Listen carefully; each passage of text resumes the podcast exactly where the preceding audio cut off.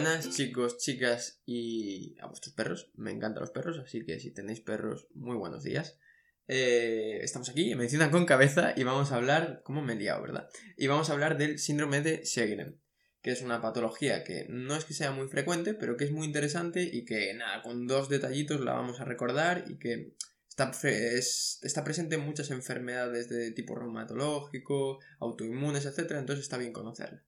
Y básicamente vamos a empezar diciendo que es una enfermedad inflamatoria, por lo tanto ya sabemos que va a haber una inflamación, por lo tanto la causa será inflamación sistémica que afecta a todo el organismo y de tipo autoinmune, es decir, que va a haber una inflamación porque nuestro sistema inmune va a funcionar mal y es crónica, es decir, la vas a tener en principio toda tu vida. Entonces ya sabemos mucho con estas cuatro palabras. Es una enfermedad inflamatoria, sistémica, autoinmune, crónica. ¿Vale? Si te pones a pensarlo, ya sabes muchísimo de esta enfermedad. Entonces, la primera pregunta que es ¿en qué consiste? Pues es una enfermedad en la que se va a producir una insuficiencia de las glándulas exocrinas, como pueden ser las salivales y las lacrimales, porque va a haber un infiltrado de linfocitos CD4. ¿Vale? Entonces, nos paramos, pensamos, fallan las glándulas salivares y lacrimales. ¿Vale? Entonces, ¿qué va a pasar? Que vas a tener sequedad de ojo y sequedad de boca. ¿Vale? Importante. ¿Y por qué? Porque hay un infiltrado de linfocitos. Por lo tanto, esto va a ser xerostomía, que es sequedad de boca, y xeroftalmia, que es sequedad de ojos. ¿En qué consiste? Sequedad. ¿Qué es el eh, síndrome de Segre? Sequedad. Punto. Para tu casa. ¿Vale? Segunda pregunta. ¿Cuál es la causa? ¿Por qué se produce esto? Pues como suele pasar en las enfermedades autoinmunes, no se sabe el por qué, pero el sistema inmune se ve alterado. Eh, puede que se relacione con determinadas infecciones virales, pero no se sabe. son teorías, ¿no? Lo que sí que se sabe es que el sistema inmune se altera. Entonces va a haber unos linfocitos T, CD4, que lo que van a hacer es segregar pues interlucina 2, interferón gamma, que como sabéis son citoquinas que median la inflamación, y por lo tanto se va a poder producir inflamación. Se va a producir inflamación de las glándulas salivares y de las glándulas lacrimales. Entonces, cuando tú tienes inflamación se va a producir también destrucción. Entonces se van a acabar destruyendo estas glándulas y por lo tanto si tú no segregas saliva y no segregas lágrima, el ojo se seca y la boca se seca, ¿vale? Hay que distinguir también si es una causa primaria, es decir, un síndrome de Segre en primario, que es decir, que el problema principal está en las glándulas, no hay nada más, puedes tener un dolor de barriga, pero el problema es un síndrome de Segre o un síndrome de Segre secundario, que por ejemplo puede ser otra enfermedad que sea un lupus, que sabéis que también es una alteración del sistema inmune, y que el lupus ocasione como consecuencia el síndrome de Segre. Eso es la diferencia entre primario y secundario. Acordaos, que es sequedad. Causa linfocitos que producen inflamación. Tercera pregunta, ¿qué consecuencias va a tener? Pues, eh, como hemos dicho, sequedad. Va a tener xerostomía, que es sequedad de boca, y xeroftalmia, que es sequedad de ojos. ¿Y qué pasa? ¿Que te va a picar un poquito el ojo y que no vas a tener tanta saliva? Ah, qué problema. No, claro.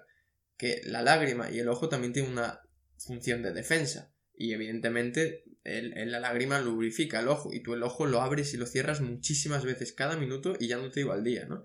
Entonces es como si tú tienes un engranaje y no le echas aceite, pues chirría, chirría, chirría y al final puedes tener problemas. Entonces en el caso, por ejemplo, de que tengas sequedad en la boca, es decir, si el, em, xerostomía, vas a tener más predisposición a tener infecciones bucales, porque la saliva también tiene eh, inmunoglobulinas, tiene un factor así para defendernos, entonces claro, si tú no tienes saliva, no tienes ese factor que te defiende, por lo tanto puedes tener infecciones bucales.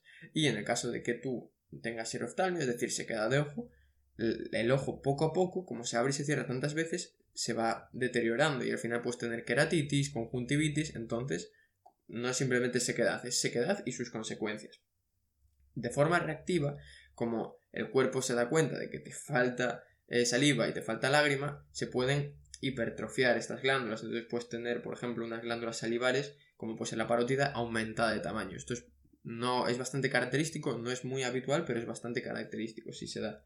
Y lo más grave de, como consecuencia es que se pueden producir en un bajo número de casos, pero se pueden producir un aumento del riesgo de linfomas. Y esto sí que marcaría mucho el pronóstico de la enfermedad, porque en un principio tú de síndrome de Segre no te deberías morir por esto. A lo mejor cuando 85 años tienes una infección derivada y entonces pues sí que te acabas muriendo, pero por un linfoma sí que te puedes morir y bastante joven. Entonces hay que tener mucho cuidado.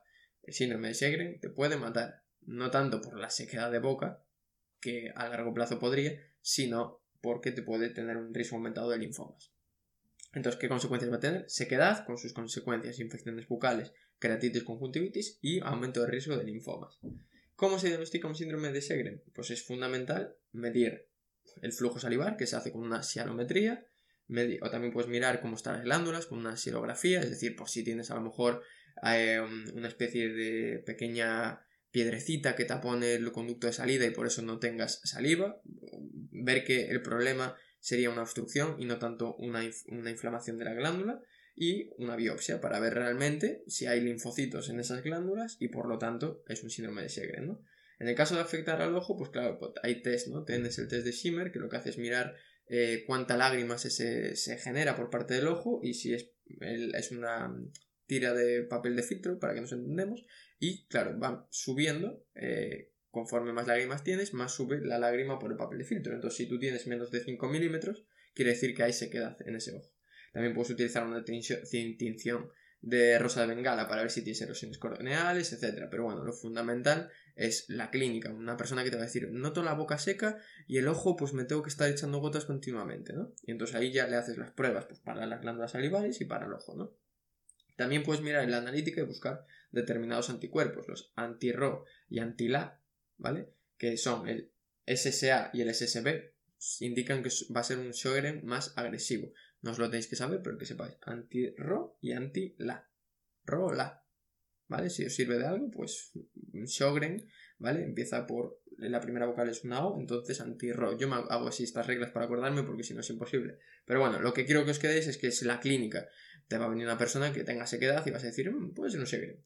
Y luego también tienes otros anticuerpos como pueden ser los ANA y el factor reumatoide, pero que son pueden aparecer muchísimas enfermedades, como ves factor reumatoide, pues el artritis reumatoide ya podría aparecer y en muchas otras. Entonces, sobre todo la clínica, los anticuerpos, pues por una pregunta del MIR que te puedan poner qué anticuerpo es el del síndrome de Sjögren y que te pongan cuatro y digas, ah, el anti-RO, mm, RO, la, sí, pues es este, ¿no? Pero bueno. Diagnóstico, clínica, medir eh, cómo funcionan las glándulas salivares y las lacrimales y una biopsia que te puede dar la confirmación, porque si ves que tiene infiltrado linfocitos TCD4 e inflamación, dices, ¡eh! He acertado. Y ya pasamos a la última pregunta, que es ¿cómo tratamos un síndrome de Segre? Pues lo primero son medidas higiénicas, es decir, que el ojo e intentar que la boca estén húmedos, pues echarle muchas gotas al ojo para que no esté seco, etcétera. Eh, también beber mucho, evidentemente, para que tengas buena eh, hidratación de, la boca y evitar el uso de lentillas. Porque, claro, no sé si lo sabéis, pero las lentillas como que hacen una especie de eh, presión negativa en el ojo, por eso se quedan fijas y eso puede producir que tengas más queratitis, sobre todo si tienes una síntesis de lágrima inferior a la normal. Y como fármacos tenemos la pilocarpina. La pilocarpina es un fármaco que es, que es parasimpático mimético, ¿vale? Un, un, mimo lo que hace es copiar pues un parasimpático mimético es, lo que, es un fármaco que lo hace es copiar a lo que haría el sistema parasimpático. El sistema parasimpático lo que hace es que segregas más lágrima y segregas más eh, saliva. Entonces das un fármaco que segregues más lágrimas. Pues eso es la pirocarpina.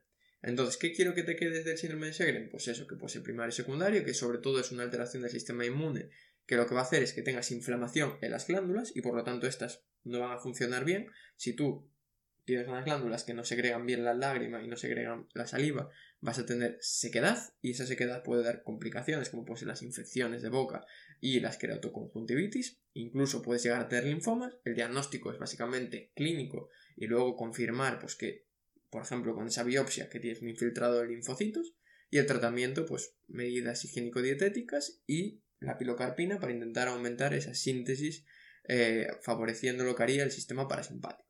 Y nada más, nos vemos la semana que viene con un podcast nuevo. Espero que tengáis una gran semana. Supongo que esto ya lo publicaré porque estamos cuando estoy grabando a día 16 de agosto, cuando haya empezado el curso, así que mucho ánimo con el curso. Ya os haré un podcast intentando deciros mis consejos para después de acabar la carrera, porque ya acabé la carrera, para cómo afrontar los cursos de medicina y qué hubiera cambiado yo. Y nada más, un abrazo muy fuerte y acordad de darle bien de comer a vuestros perritos.